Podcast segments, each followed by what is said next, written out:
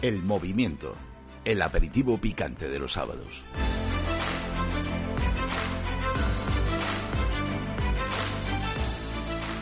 Sean todos bienvenidos al movimiento, su casa en la radio, en Decisión Radio.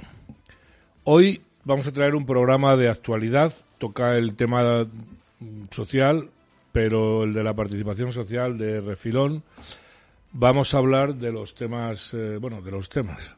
Vamos a hablar de la desgracia que ha ocurrido en la frontera de Melilla, de España y Marruecos, y ahí queremos tocar lo que las ONGs, estas ONGs que están salvando el mundo, pues, eh, eh, bueno, de qué manera participan.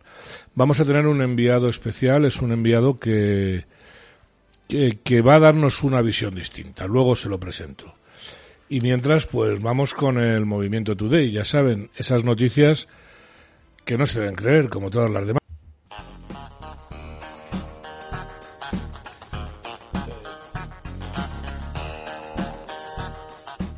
Cumbre de la OTAN en Madrid. La cumbre de la OTAN se ha celebrado estos días en Madrid con un enorme despliegue de recursos. Estas son las conclusiones más importantes del encuentro. Joe Biden aterrizó en Barcelona en lugar que en Madrid. Joe Biden se cagó encima. Ceuta y Melilla siguen, siguen sin estar bajo el paraguas de la OTAN. Pedro Antonio Sánchez sigue siendo bellísimo. Cientos de coches, y no precisamente eléctricos, han circulado por Madrid paseando las momias de la OTAN. Silencio del alcalde Carmeida. La culpa es de Putin y de Franco, según una propuesta de nuestro presidente Antonio Sánchez. Noticia increíble. Isabel Rodríguez calla a Irene Montero. Isabel Rodríguez, la ministra portavoz de la gobierna, a preguntas de la prensa sobre el asalto a la- al Valle de Melilla, no dejó responder a Irene Montero, ministra de Charos y Chochocharlas. Esta, lejos de enfadarse, hizo gala de sus ya conocidas buenas tragaderas. Este medio ha podido saber de fuentes fidedignas que una vez fuera de la sala de prensa comentó, Jo tía, estoy acostumbrada a ponerme de rodillas. Los oscuros vínculos de Begoña Gómez. La prensa francesa vincula los negocios de Begoño Gómez con la cesión del Sáhara a Marruecos. La las hipótesis son varias. Trinque de comisiones, mordida en la cesión de la extracción de petróleo, de la extracción de petróleo y, a- y agua en aguas de Canarias por parte de Marruecos. La hipótesis de Julián, habitual cliente de las saunas del suegro de Antonio Sánchez, que en palabras de este medio informó, afirmó, lo que pasa que aquí es que los moros tienen pruebas de que Begoño es muy mala. Fíjense, si es malvada, que tiene más rabo que el diablo.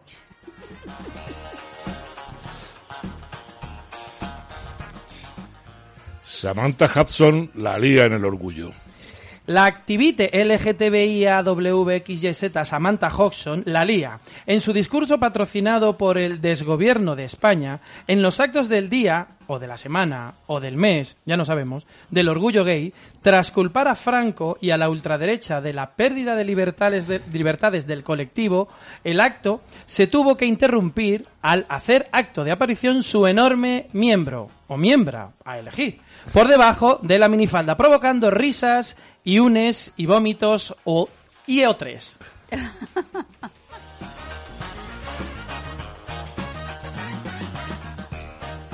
Antonio Sánchez lo vuelve a hacer. Por segunda vez en un mes, el siempre abucheado presidente Antonio Sánchez ha vuelto a poner la bandera de España al revés. Esta vez en la cumbre de la OTAN. Las hipótesis se barajan, las hipótesis que se barajan son las siguientes. Marruecos le chantajea con información de Begoño para que lo haga. Sus socios de gobierno le obligan si quiere seguir dando vueltas con el Franco. Lo hizo para que para llamar la atención de Biden y se sentara a su lado.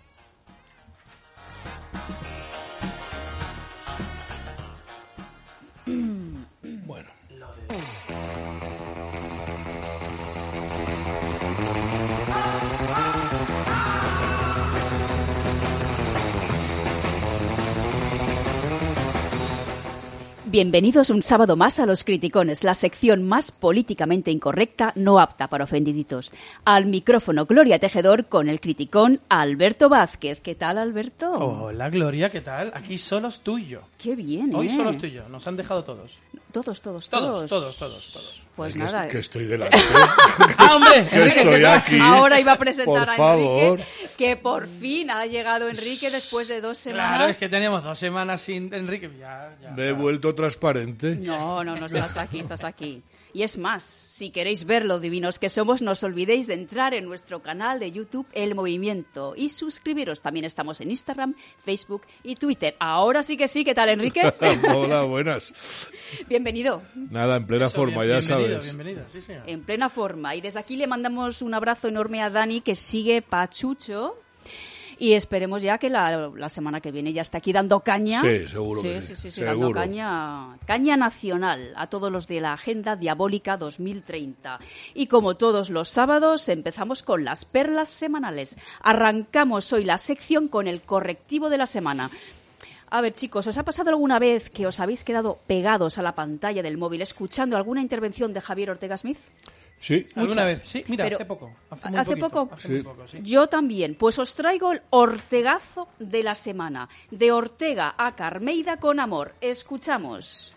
principal compromiso con los madrileños es un acto de honor y responsabilidad. Decía en un tuit, vanagloriándose, el alcalde de la propaganda, el, alpa- el alcalde de la decepción, el alcalde de la trampa y de la mentira, porque propaganda es lo que se le da muy bien a usted y a su partido. Propaganda y más propaganda. Porque mire, manipular el resultado electoral, manipular el resultado electoral es lo que ha hecho usted, sí.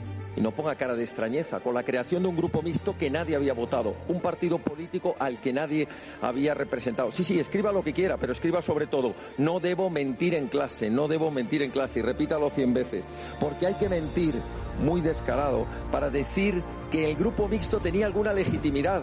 La legitimidad que usted le dio y que los tribunales le han quitado, condenando a este ayuntamiento, utilizando los recursos jurídicos del ayuntamiento para defender al propio grupo mixto. No es causa de honor ni responsabilidad el haber engañado a los madrileños, diciendo que va a quitar el Madrid central de las multas y las restricciones de Carmena. Y- Toma que ya. se ha quedado a gusto. Toma Eh, ya. negro Es- sobre blanco y más claro que el agua, Es claro. Es que es así. Se, se ha despachado Ortega Smith muy, muy, muy Le voy a pedir a Ortega que la próxima vez me deje a mí, por favor. a ver, Pero es la- maravilloso. La semana que viene hablaremos del Ayuntamiento Fíjate de Madrid. Ah, muy bien. El, Vamos a hablar el planteamiento que ha hecho Ortega Smith es que, eh, de verdad, es, es verdad.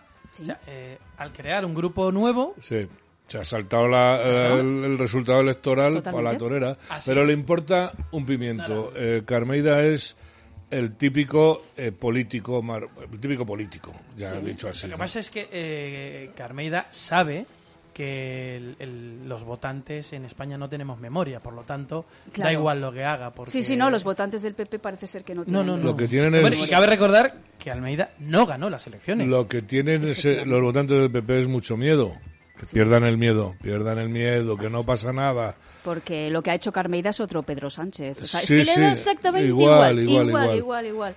Está Pero- el punto de la I. Bueno, Totalmente, pues nada, Alberto, tu perlita, a ver, a ver. Sí, yo traigo una perla, en este caso viene del otro lado del planeta, Ah. del continente americano, un representante de un país muy importante, el presidente de un país muy importante, A ver. o por lo menos lo fue, hablando del lenguaje inclusivo. O sea, es para, Oh. es, no sé si es para reírse, para vomitar, para indignarse o para irse a vivir allí donde, donde Enrique tiene una casa en la Ah. montaña. la- Y- perdida, pero cuesta perdida. subir, ¿eh? Y los coches no llegan, o sea... Ahí- ahí hay que ir. Ahí, ahí, ahí. Pues nada, Yo- escuchamos. Ah, Enrique, que te he cortado. No, no, iba a decir que tengo burros para el que quiera venir para subir porque no Me hay otra, al ¿no? burro. Venga. Como en el cañón del Colorado, en burro. Más quisiera el cañón del Colorado, Colorado. vamos, que, Qué que sea bueno. tan bonito como el Pirineo. Pero Qué bueno. bueno. Nada, escuchamos la perla de Alberto. No es un problema de idioma, es un problema de que todos se sientan interpelados. Todos se sientan interpelades. ¿Está bien dicho? Bueno, ese es el sentido del lenguaje inclusivo. Y en verdad hace a la vigencia de los derechos humanos, porque hace al respeto al otro, hace a respetar la dignidad del otro, hace a respetar la condición de género del otro. por favor. Este, este es Fernández, Ese ¿no? es Fernández. Alberto Fernández, presidente de me, Argentina. sí. me voy a referir a una, a una cosa, el respeto al otro.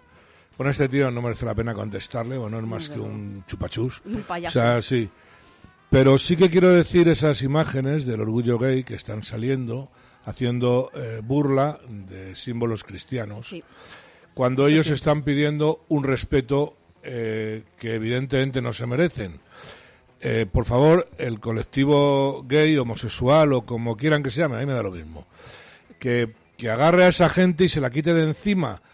Porque los católicos vamos a empezar a insultar a ese colectivo y luego se enfadarán. Yo creo que lo que quieren. Es lo que quieren, sí, bueno, pero es que ellos mismos tienen que quitarse a esta gente de encima. Si no, son todos culpables. Lo siento, Bueno, ¿no? da, da igual, mira, hay, un- hay un- algunos, y de hecho algunos youtubers y demás, que son homosexuales. Sí. Ya no digo de ese colectivo porque... No, es que no lo son. No, No, no, que no son. Yo no Pero hablo que de, también de son señalados, homosexuales. también son ya, señalados, pero ¿eh? yo hablo de ese colectivo político gay. Sí, claro, es, claro, el de los Pero chiringuitos. volvi- Vamos a ver. El de los volviendo al- chiringuitos, y Volviendo claro. al lumbreras este de Argentina, dice que tiene que hay que hablar con el lenguaje inclusivo, Sí. ¿no? Y, y pone en teoría lo que llaman ahora el neutro, la E, pero luego dice hasta tres veces otros en masculino. Pero No, si claro, es que si es que se lían entre ellos. Vamos, Sí. Tendría que ¿se decir otres. pura demagogia, pero O sea, que no es- sabe. Efectivamente, Pero- esto es para la foto, para ganar Ya el está, este, o sea, claro. Y la gente To- aplaudiendo como focas. Sí, bueno, claro, es decir, eh, la debilidad mental del personal va en aumento, ¿no? O sea, esto que como no corten Netflix va a ser ya panota, pero bueno. Bueno, y Disney. Y bueno, lo de Disney, sí, también, sí. también, también. Vamos. Son tantas cosas. Me alegro de haber sido el que mató a la madre de Bambi, de verdad que, que ahora me alegro, ¿no? Bueno. En fin, Pues bueno. nada, chicos, en Criticones vamos a hacer un homenaje a una de a un a una de las responsables... espera, espera, un momentito que me he liado. Espera. A uno de los responsables de habernos hecho bailar en alguna Pues noche ya he de verano. Una une, no, es uno. que ya, no, de verdad, es que me he liado entre no me une, extraña, uno, claro, no me bueno, extraña. Qué bueno, pues nada, escuchamos a Enrique Iglesias, que es muy macho él. Ahí, ahí. y A mí me gustan los machos. Enrique Iglesias y súbeme la radio. Súbeme la radio, que esta es mi canción. Siente el bajo que va subiendo. Tráeme el alcohol que quita el dolor. Vamos a juntar la luna y el sol. Súbeme la radio, que esta es mi canción. Siente el bajo que va subiendo. Tráeme el alcohol que quita el dolor. Hoy vamos a juntar la luna y el sol. Ya no me importa nada, ni el día ni la hora. Si lo he perdido todo, me has dejado en las sombras. Juro que te pienso, hago el mejor intento.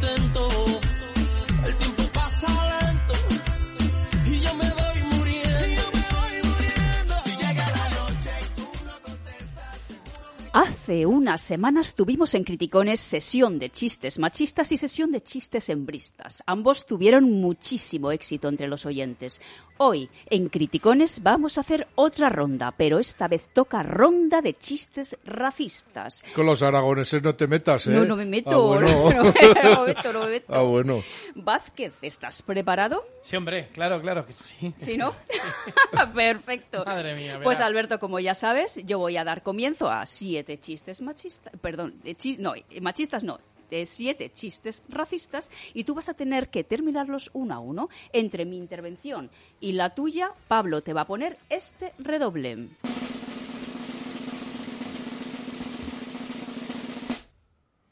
Perfecto. ¿Vale? Genial, entendido. Y Pablo también lo ha entendido. Perfecto, pues empezamos. Van en un coche un moro, un negro y un latino. ¿Quién conduce el coche?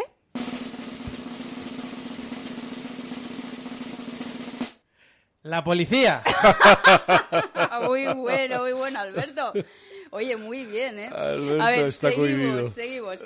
¿Sabes cuál es la diferencia entre el pene de un negro y el pene de un blanco?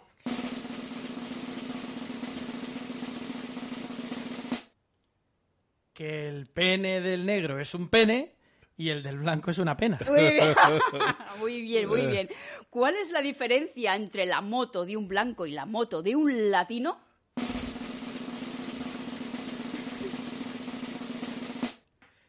Que la moto del blanco es una Yamaha Y la del latino es la del Telepizza. Ay, qué malo eres, Qué Alberto. fuerte, qué fuerte, qué fuerte. Qué malo, qué malo. Qué A ver, imaginación, de verdad, verdad. a ver, a ver. Seguimos. ¿Por qué a los orientales les gustan las mujeres vírgenes?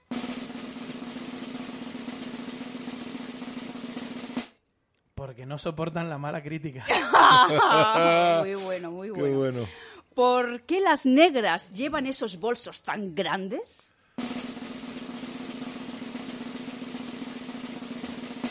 Para que les quepa la barra de labio del Oye, pintalabio. oye, oye, oye, oye. Pero, Oye, que Alberto, son muy sensual. Eh, Sí, Bueno, es- bueno, bueno, sí. ¿eh? Hombre, muy lo, sexy. lo es, lo es. Lo es, lo, es, lo es. Oye, es peor no es. tener labio, ¿eh? No, es no. peor no tener labio. A ver, seguimos. No ha dicho Por- cuáles, pero bueno. Justo. Lo esperaba, Enrique, lo esperaba. A ver, ¿por qué muchos mexicanos no van a las Olimpiadas?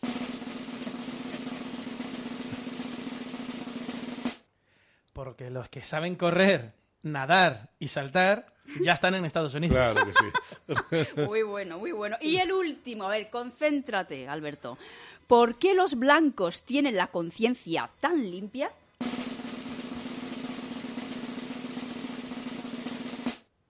Porque nunca la han utilizado. Toma ya. ¡Ándale! Muy bueno, muy bueno. Bueno, Muy pues aquí nos vamos otra vez con Enrique Iglesias bailando.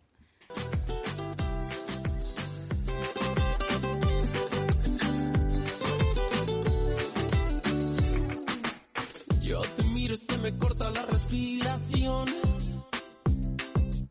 Cuando tú me miras se me sube el corazón. Me palpita lento el corazón. Y en un silencio tu mirada dice mil palabras.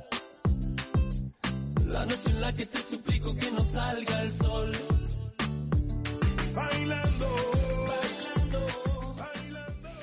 Damos paso a nuestra minisección Quejidos Comunistas. Tenéis que adivinar de quiénes son estos pucheritos lamentables. Me acompaña la versión de la canción Faded de Alan Walker, Concerto de flauta travesera en do mayor. Adelante.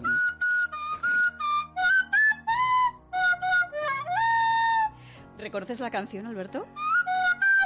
Yo Me estoy haciendo muy fan, ¿eh? Muy, fan. fan. Vale, entonces bajamos, bajamos un poquito y empezamos ahora a llorar. Voy con la cara bien alta. También he de confesaros que con los dientes apretados, muy apretados por muchas cosas.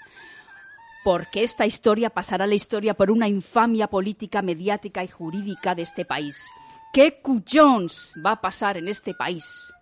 Porque este país tiene un problema cuando absuelve corruptos, cuando M. Rajoy no es un indicio y se encausan inde- in- indecentes, iba a decir, inocentes. Ostras. No A ver, a ver, idea. chicos, chicos, chicos, Tiene ¿quién que ha ser- dicho esto? Ha dicho Cuyons, pues valenciano, Ca- catalano, Efectivamente, mallorquín. os he dado una Eh, pista. pues, la, dona, la dona de las camelias. A ver, tú dices la dona de los camelios y, y tú, tú.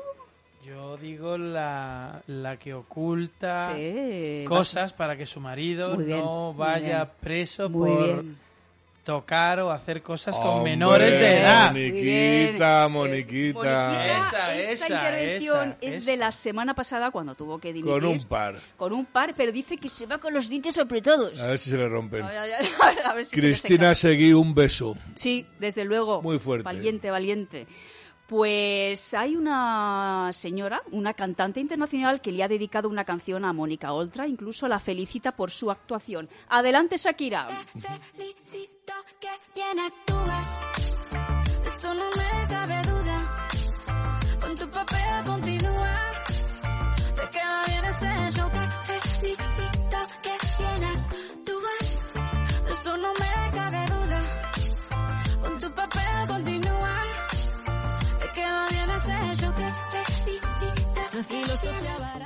Pues chicos, hasta aquí los criticones de hoy. ¡Oh! Oh, mira la Qué cara de pena. Pablo, qué ¡Qué pena. pena, qué pena! Y nada, sin más eh, preámbulos, damos paso a la siguiente sección con estos dos caballeros. Muy bien, vamos a meter la ráfaga de momento.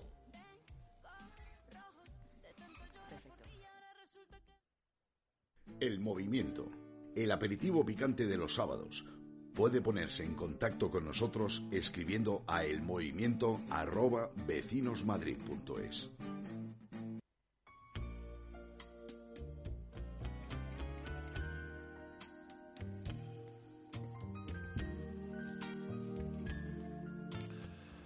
Estoy seguro de que han oído esa frase que dice que una manera de mentir es no contar toda la verdad. Hoy vamos a traer una versión distinta a la verdad a la que estamos acostumbrados, que es la que nos cuentan los medios aquí en España. Y vamos a traerles un punto de vista sobre el tema de la valla de Melilla o de la frontera hispano-marroquí en Melilla, sobre los eh, desgraciados sucesos, no sé cómo calificarlos, desgraciado me parece poco, ¿no? Y sobre las soledades de inmigrantes que llegan a nuestra frontera con Marruecos. Vamos a contar para ello con un invitado que yo he conocido en Twitter, me llamó la atención por la lucidez de sus argumentos y por la versión de lo sucedido. Taleb Ali Salem, buenos días. Hola, buenos días. Un placer estar con ustedes y muchas gracias por la invitación y sobre todo por tratar este tema y querer saber esa otra versión o esa otra verdad, ¿no? Pues eso es. Taleb es español, creo, y saharaui, ¿no?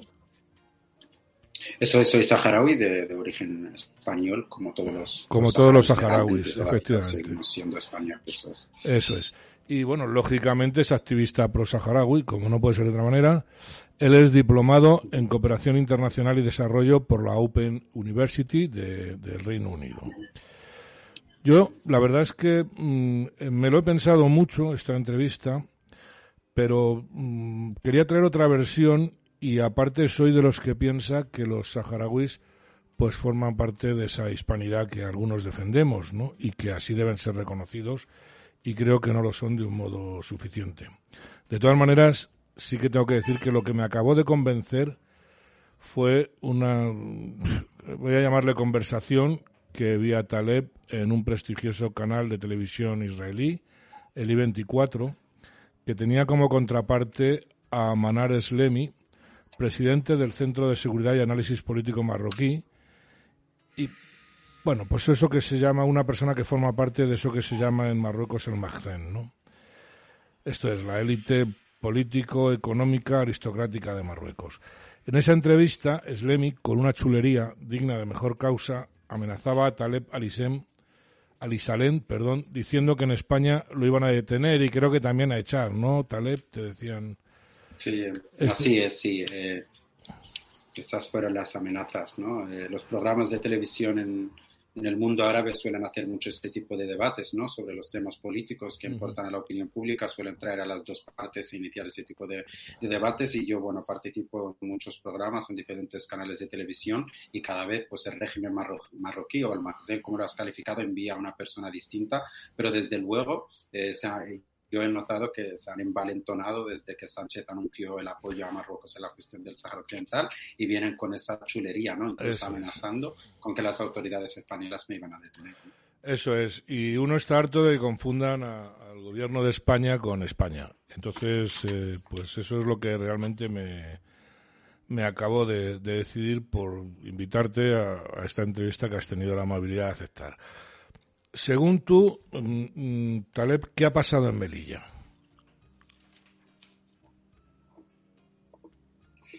Disculpad, he perdido el audio. A ver. No, te- no- Ahora da- sí. Taleb, vale. eh, de todas, venga, te estaba preguntando que según tu versión, ¿qué ha pasado en Melilla? Bueno, yo creo que no se trata de, mi versión o de otra versión. Lo que ha pasado en Melilla no es algo nuevo, ni ha sido la primera vez, ni va a ser la última. Es algo que lleva pasando muchísimo tiempo. Sabemos que Marruecos eh, siempre ha sido un país experto en con estas personas que vienen buscando un futuro mejor, que vienen huyendo de distintas realidades en el continente africano. Y bueno, Marruecos ha aprovechado estas personas y es algo que hemos ido viendo durante los últimos 25 o 30 años, que Marruecos ha aprovechado y se ha aprovechado de esas personas para presionar a Europa y para presionar especialmente a, a España en cuestiones, eh, pues eso, políticas, ¿no? Yo creo que eh, lo que está pasando en Melilla, lo que ha pasado y lo que vamos a volver a, a- a ver, porque yo creo que esto también lo vamos a seguir viendo, esa crisis con Marruecos, entre Marruecos y España, es debido a dos razones principales. La primera es que Marruecos ha visto que utilizando a estas personas y lanzándolas a las fronteras españolas o lanzándolas en pateras, eh, en, en los momentos clave conseguía lo que quería, es decir, su chantaje estaba teniendo éxito, especialmente con este gobierno español español que ha hecho un movimiento que nadie ha entendido, ni siquiera sus socios de gobierno, ni siquiera la oposición, y que ha sido rechazado por el Parlamento en tres ocasiones, votado por mayoría, ¿no? Que es esa decisión de apoyar a, Marruecos en la invasión al Sáhara Occidental. Sí. Entonces, de una forma muy breve, eh, el primer punto es ese, es que Marruecos consigue lo que quiere presionando con esa migración. Y el segundo punto es económico. Básicamente, en los últimos cuatro años, Marruecos ha recibido más de 320 millones por parte del gobierno español en forma de ayuda para frenar esa migración y más de 15.000 millones por parte de la Unión Europea en los últimos siete años, por lo cual a Marruecos le genera muchísimas ganancias también económicas el, el uso de esa inmigración y tener esa inmigración y también abrirle las puertas en los momentos indicados. Primero, para reforzar eh, su posición política, usándolos como método de presión, y segundo, para recibir estas ayudas millonarias. Sí, está claro y estamos totalmente de acuerdo en eso, ¿no? Es un método mafioso de chantaje y la culpa, eh, en este caso, pues eh, para mí que es de, iba a decir de España, del gobierno español, por dejarse chantajear, ¿no? Creo que aunque eh, Donald Trump reconoció la soberanía de Marruecos sobre el Sáhara, que es el origen de esta, de esta última crisis, ¿no? A cambio de que Marruecos reconociera a Israel, algo que de hecho ya reconocía, aunque no lo reconociera diplomáticamente, pero ya estaba ahí, ¿no? Eh, ¿Tú crees que se ha envalentonado el, el rey marroquí con, con este? Digo el rey porque al final Marruecos es una autocracia, ¿no? Que sea... Eso es, completamente. Sí, claro. Sí, el régimen marroquí, el régimen marroquí, esa monarquía absoluta, eh, lo has descrito perfectamente tras esa decisión de Trump, que yo creo que, sinceramente, o sea, yo creo que Trump no sabía ni dónde se encontraba el Sáhara Occidental en el mapa. Es un tema que era muy secundario, estaba en un segundo plano para la política eh, internacional, especialmente para la política de Estados Unidos, que juega en otra liga, ¿no? Entonces, yo creo que lo que buscaba Trump con ese reconocimiento es que Marruecos hiciera público la normalización de relaciones con Israel, porque, como bien has dicho, siempre ha habido relaciones entre Marruecos e Israel. Entonces, ha sido clave ese reconocimiento porque Marruecos se ha envalentonado y realmente Marruecos pensaba, o el régimen marroquí pensaba, que iba a venir una ola de reconocimientos y que a la cabeza de esos reconocimientos estar el gobierno español, el portugués, el británico, y van a reconocer la soberanía eh, marroquí sobre el territorio del Sáhara Occidental y ha ocurrido exactamente lo contrario. Hemos visto como la Unión Africana, la Unión Europea y varios países de primer eh, plano político, en, en, lo que es el panorama nacional político, eh, pues han rechazado esa decisión y han dicho que la, la, cuestión del Sáhara Occidental se debe de resolver a través de las Naciones Unidas. Por lo cual, esto también explica la crisis migratoria que hemos visto hace, hace un año, cuando Marruecos abrió las fronteras y lanzó a más de 10.000 personas ¿no? En, en, pocas horas. También venía buscando presionar al gobierno español en este sentido, diciendo, a ver, es que yo necesito que alguien siga a Trump en este reconocimiento, pero también yo creo que aunque todo el mundo al fin y al cabo reconozca que Marruecos tiene la soberanía sobre este territorio, son reconocimientos completamente estériles porque al fin y al cabo es el pueblo saharaui el que tiene que decidir en un referéndum el futuro de este territorio y los reconocimientos externos. ¿no? Y así lo reconoce la ONU. Y lo reconoce todo el mundo, menos eh, bueno Estados Unidos ahora, porque no le interesa. Y bueno, el señor Sánchez, por lo que sea. No vamos a decirlo. Te voy a hacer una pregunta. Mm, si me equivoco, me lo dices, ¿vale? pero es verdad, Argelia ha acusado a Marruecos de ser un perro guardián de los intereses europeos en África. ¿Es correcto eso? Eh, no, no exactamente. El conflicto argeliano suele calificar las relaciones de, Marruecos o de cualquier otro Estado. Su política se basa en la no intromisión, pero sí que Argelia eh, se ha enfadado mucho porque después de normalizar las relaciones entre Israel y Marruecos, el ministro de Defensa israelí visitó Marruecos y desde Rabat lanzó una amenaza a Argelia. Dijo que el vecino de Marruecos suponía un peligro no solo para Marruecos, sino también para Israel y que de pocos Israel debían juntarse para luchar contra Irán y contra ese tipo de, de, enemigos, haciendo referencia a Argelia. Y es algo que ha molestado mucho a, a Argelia, diciendo que use un vecino como Marruecos para atacarme, para lanzarme amenazas, lo ha visto muy, o sea, lo ha visto como una amenaza muy directa contra su país, algo que ha molestado mucho a Argelia. Y también la televisión pública argentina ha publicado poco antes de, de, de, de, anunciar que se cortaban las relaciones con Marruecos, ha publicado un documental donde mostraba evidencias de que grupos terroristas estaban dispuestos a realizar ataques que ataquen la seguridad nacional en Argelia y que esos grupos de una forma indirecta estaban financiados por Marruecos. Por lo cual estos puntos han sido claves para que Marruecos corte relaciones, para que Argelia, perdón, corte relaciones con Marruecos. ¿no? Pero podemos pensar que se está abriendo, vamos a decir, un segundo frente en Europa, en el sur, a costa del conflicto entre Argelia y Marruecos, que dura ya desde de hace mucho, y saharaui, claro, por supuesto, ¿no? O Sí, ese, sí, o, o ese segundo frente, per- perdón, tal- si lo digo porque yo sé que hace poco, o esto he leído yo, porque todo lo que leo me lo tengo que coger con, con cuidado, ¿no? Que ha habido unas maniobras eh, ruso-argelinas en, en es. es así, ¿no? Sí. Eh, verás, esto también podría tener una explicación un poco si, si abrimos lo que es el, si hacemos un- un- un- una vista más panorámica, eh, podemos ver que también aquí está, la- la- la- bueno, estamos volviendo un poco a esa guerra fría, ese pulso entre el bando chino-ruso con el bando occidental, y se sabe que Marruecos es un aliado, uno de los primeros aliados en el norte de África de la OTAN y de Estados Unidos, y se sabe, esto no es ningún secreto, que Argelia es el aliado del bando chino-ruso, ¿no? Entonces hay un pulso también ahí. Hace pocos meses Marruecos realizó maniobras conjuntas con el ejército francés en la frontera con Argelia, lo que Argelia consideró que la antigua colonia, eh, la potencia colonizadora que colonizó su tierra, que es Francia, junto a Marruecos, hace maniobras conjuntas en su frontera, lo vio como una amenaza y un mensaje al que quiso responder también con esas maniobras con los rusos, ¿no? Entonces yo creo que hay un pulso también internacional a través de Marruecos, a través de Argelia. La cuestión del Sáhara Occidental está siempre de fondo y motivo también, porque es uno de los motivos principales. Y simplemente me gustaría también hacer un breve, eh, abrir un paréntesis y decir que las relaciones entre Marruecos y España, que están tan dañadas ahora, han abierto la puerta para que Italia y Alemania se lancen a ocupar ese puesto que, España está dejando vacío. Es decir, Argelia acaba de descubrir un yacimiento, el mayor yacimiento de gas en, en, los últimos 20 años y Argelia ya estaba en la segunda posición como segundo país con más reservas de gas natural en África. Eso España podía haberlo aprovechado para ocupar una posición dentro de Europa de ser el proveedor de gas argelino a través de los gasoductos, comprarle más gas a Argelia, mejorar las relaciones con Argelia y ser España el proveedor de gas a diferentes países europeos y ocupar una posición dentro de la Unión Europea de real poder económico y real poder al tener ese poder no energético que sustituya al gas ruso. Lo que hemos visto en la política exterior de Sánchez es completamente lo contrario. Parece que incluso es intencionado que la economía española se vea afectada y su posición también.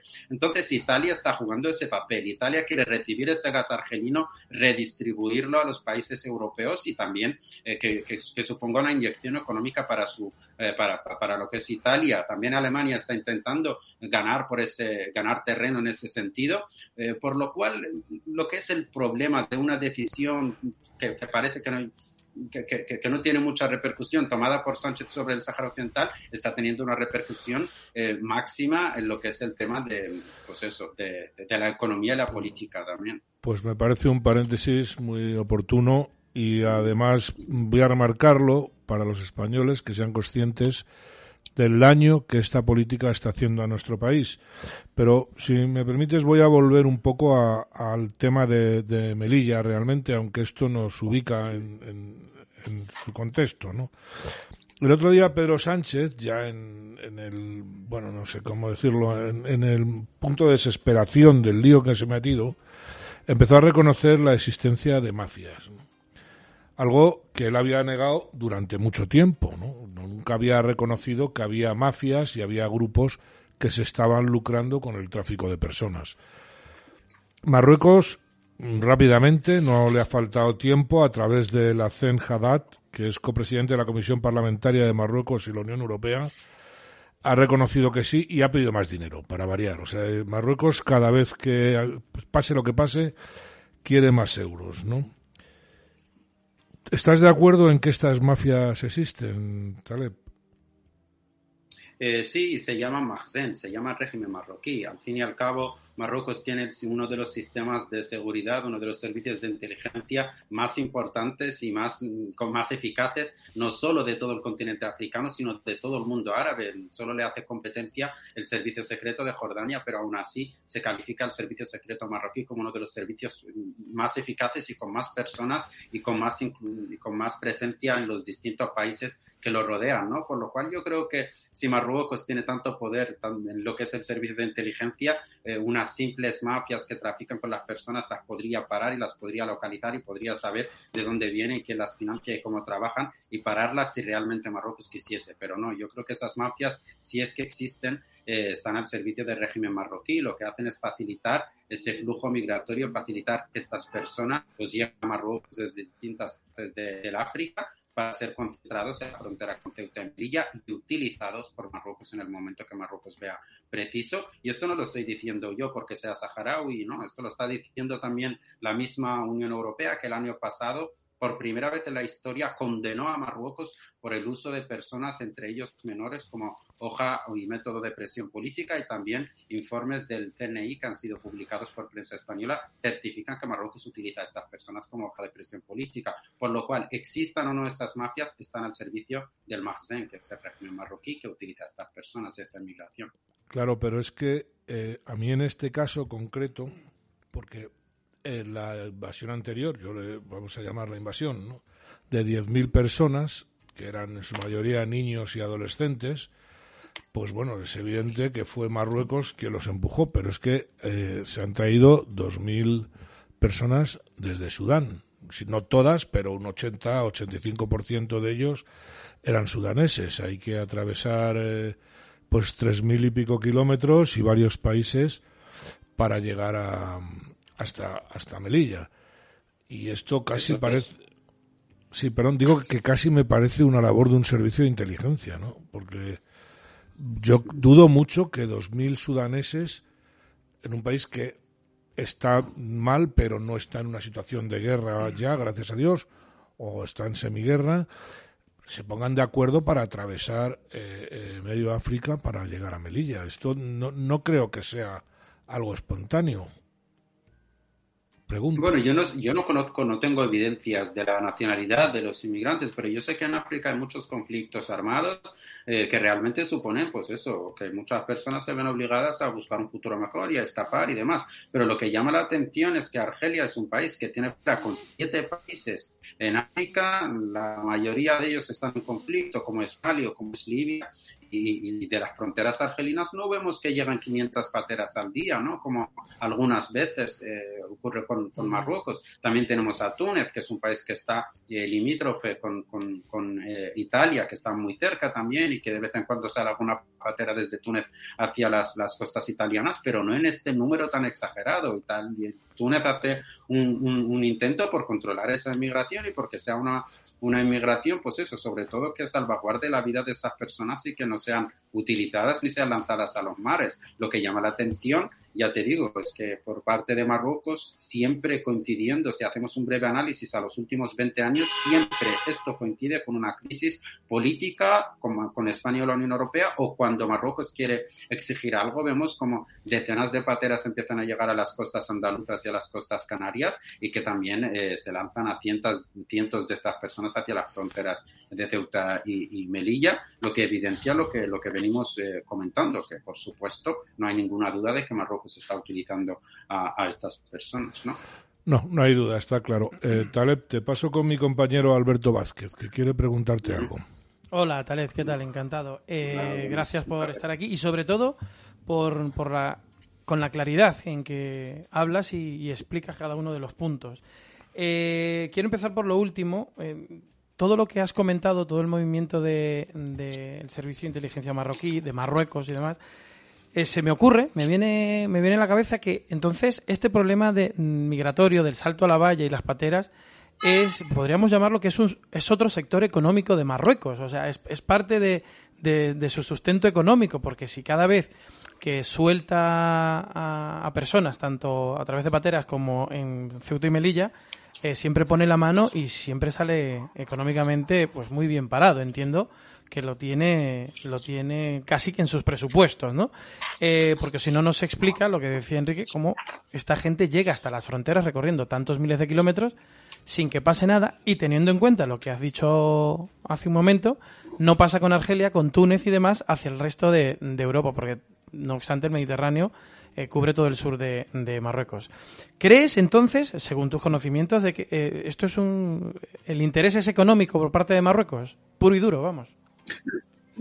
Para empezar es un interés político, porque Marruecos ha visto que esto tiene, que esto tiene, eh, que es eficaz, que su chantaje es premiado, que cada vez que abre las fronteras o que manda 100 o 50 pateras a las Islas Canarias al día, en un plazo de un mes, dos meses, y ya se está negociando y se está rindiendo el gobierno español ante esas, ante esas exigencias que hace, por lo cual es un método que le ha funcionado, le ha funcionado muy bien, por lo cual es un método de presión eh, política de primer grado. Y en segundo es un ingreso económico que, como bien has mencionado, posiblemente ya tengan en su, en su, en su presupuesto de Estado anual, porque como he mencionado antes, y estos son datos corroborados, eh, 320 millones en los últimos cuatro años. 320 millones le ha dado solo España a, Marruecos. Esto sin meter toda la ayuda en materia eh, militar, todos los aparatos de vigilancia ¿no? que, el ejército eh, español pues, hace a, a, Marruecos y más de 15 mil millones de euros en los últimos siete años ha dado la Unión Europea a Marruecos. Eh, esto,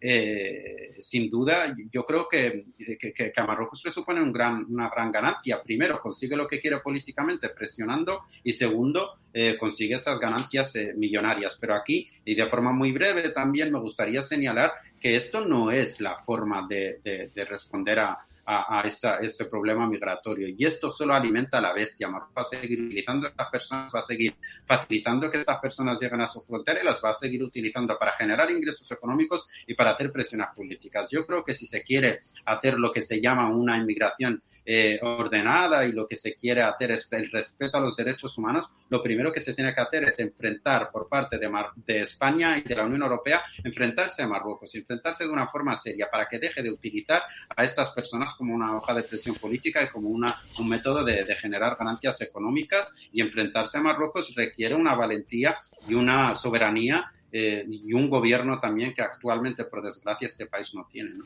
Sí, claro, pero vamos a ver, esto es un tema muy importante el que has tocado. Realmente la mayor parte de la inmigración ilegal, vamos a decir, entra por el aeropuerto, en un avión. O sea, es decir, son, por ejemplo, hispanoamericanos, mm. pues los hispanoamericanos no tienen lugar a patera, es la primera inmigración en España, ¿no? Sin embargo, el, sí que es desde la frontera de Marruecos donde se genera este tráfico de pateras tanto a Canarias como, como directamente a la península, eh, que claro, da que pensar que efectivamente, porque bueno, un marroquí puede coger un avión también, igual que un colombiano, un ecuatoriano, y pasar la frontera. Y, el, y bueno, pues luego ya la opción si se queda, si no se queda o lo que sea, ¿no? Eso sería otra discusión. Entonces, parece ser que hay una presión eh, sobre estos países, pero yo creo que aquellos países del Sahel, que de alguna manera permiten eso, se están quitando también una presión de, encima. Yo entiendo que si yo viviera en Mali, estaría como loco por salir de Mali, ¿no? Porque la situación ahora mismo, pues te digo Mali como puedo decir cualquier otro país, ¿no? Pero claro, eh, si, si se usa este sistema de sacarle gas eh, o sacarle vapor a la olla, pues eh, eh, nunca vamos a arreglar nada. Yo en eso estoy de acuerdo, ¿no?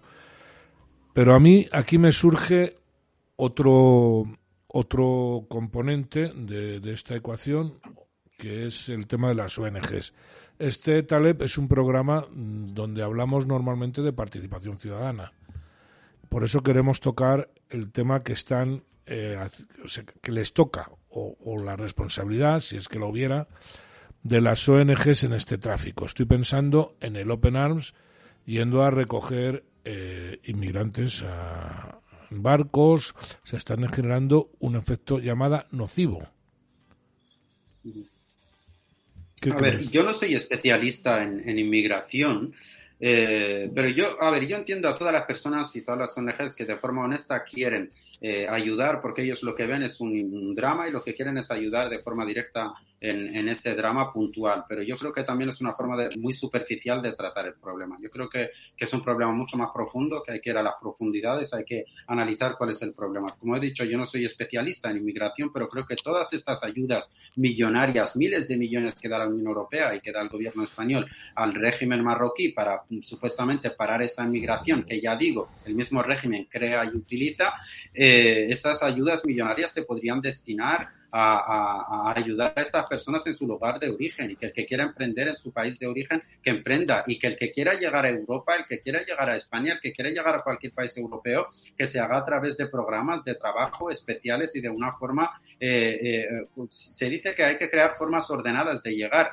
pero sobre todo yo creo que más que ordenadas, formas que no pongan a estas personas a disposición del régimen eh, marroquí, del régimen, régimen autoritario marroquí que utiliza y trafica con estas personas y al fin y al cabo se está poniendo en peligro la vida de miles de, de, de personas que al fin y al cabo muchos de ellos pierden, pierden su vida, ¿no? Entonces hay que redirigir las ayudas millonarias que se dan al régimen marroquí para ayudar a estas personas y hay que crear programas de, de acogida de estas personas, que vengan un avión, que vengan con un trabajo, que venga programa de acogida como el programa de acogida de ciento, más de 130.000 refugiados ucranianos que se ha hecho, pues que se haga con estos países. Y esto nos pondría en primer eh, lugar ante que Marruecos perdería su principal hoja de presión sobre España y la Unión Europea, que es eh, utilizar a estas personas. No, ¿no? no, puedo estar más de acuerdo, eh, porque además mmm, efectivamente hay un trato discriminatorio. ¿no? Si eso es algo que parece evidente pero bueno, no nos vamos a meter hoy en otros berenjenales. Eh, ¿Qué hacemos con Marruecos? Porque hemos alimentado una bestia que se ha puesto gordísima, ¿no? Realmente eh, parece imposible derribar ese régimen. En primer lugar, el rey de Marruecos es comendador de los creyentes, es una figura religiosa. Para que los españoles me entiendan, no, no sé si llega a ser como el Papa, pero tendría una como la reina de Inglaterra, por decirlo de otra manera, ¿no? Eh, tiene un poder absoluto, tiene un ejército en bloque detrás de él. Eh, ¿Hay alguna forma de que, de que este señor eh, se vaya a una isla en medio del océano o no la hay? No, yo creo que no, no, el Estado español no tiene que ver si se va al régimen o deja de irse, porque eso es una cuestión que debe decidir el pueblo eh, marroquí. Pero lo que sí tiene que hacer España es desde su soberanía tratar a Marruecos como trataría a cualquier otro Estado. Yo creo que tú lo has definido muy bien, es alimentar a la bestia. Cada vez que un gobierno español premia el chantaje marroquí, cada vez que un gobierno español se rinde ante el chantaje marroquí, lo está alimentando, está diciéndole ven a más, ¿no? Y yo lo he dicho siempre y lo seguiré repitiendo. La crisis con Marruecos va a existir siempre y la veremos en forma de inmigración ilegal, la veremos en forma de tráfico de drogas, la veremos en muchas formas, en forma de intentar invadir aguas territoriales canarias, en forma de intentar invadir la isla del Perejil, lo, lo veremos en, de muchas formas, pero va a existir este problema siempre hasta que haya un gobierno valiente que enfrenta a Marruecos con la, pues eso, con la valentía que requiere un Estado soberano. Argelia cerró la frontera completamente al tener muchos problemas, ¿no? De que, bueno, tráfico de drogas, tráfico también de personas y demás. En el año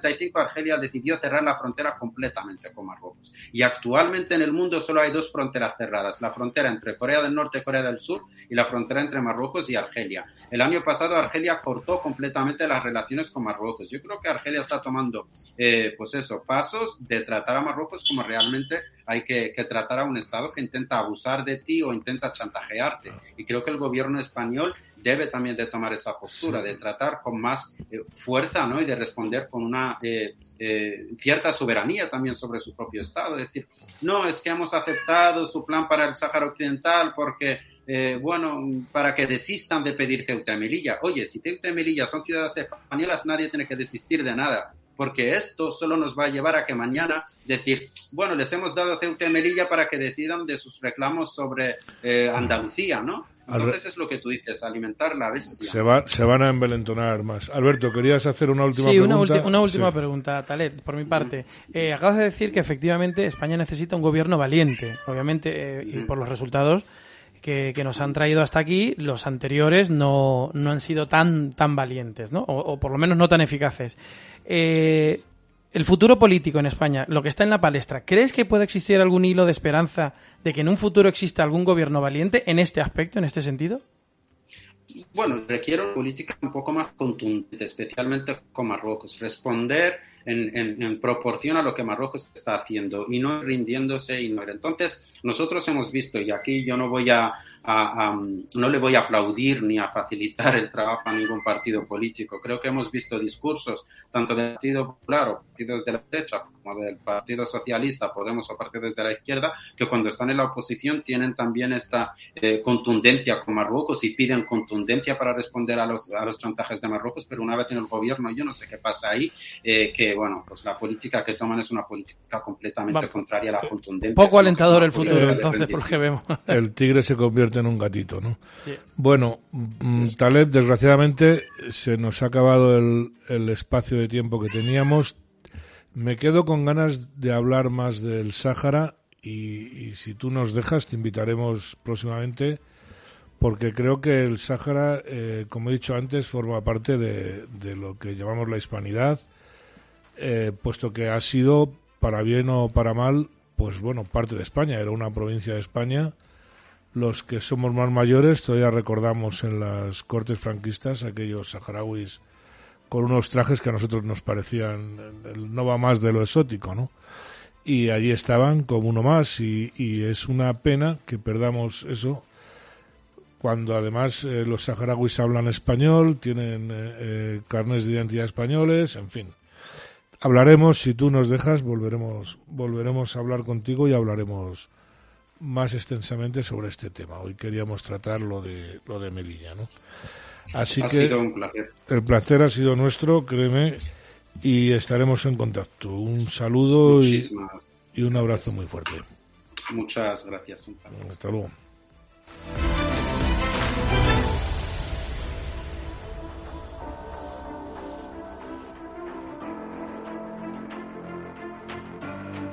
Bueno, pues hasta aquí el programa de hoy. Eh, les ha hablado Enrique Jesús Ortiz y pues ya saben lo que les digo siempre, asociense, pero no monten chiringuitos.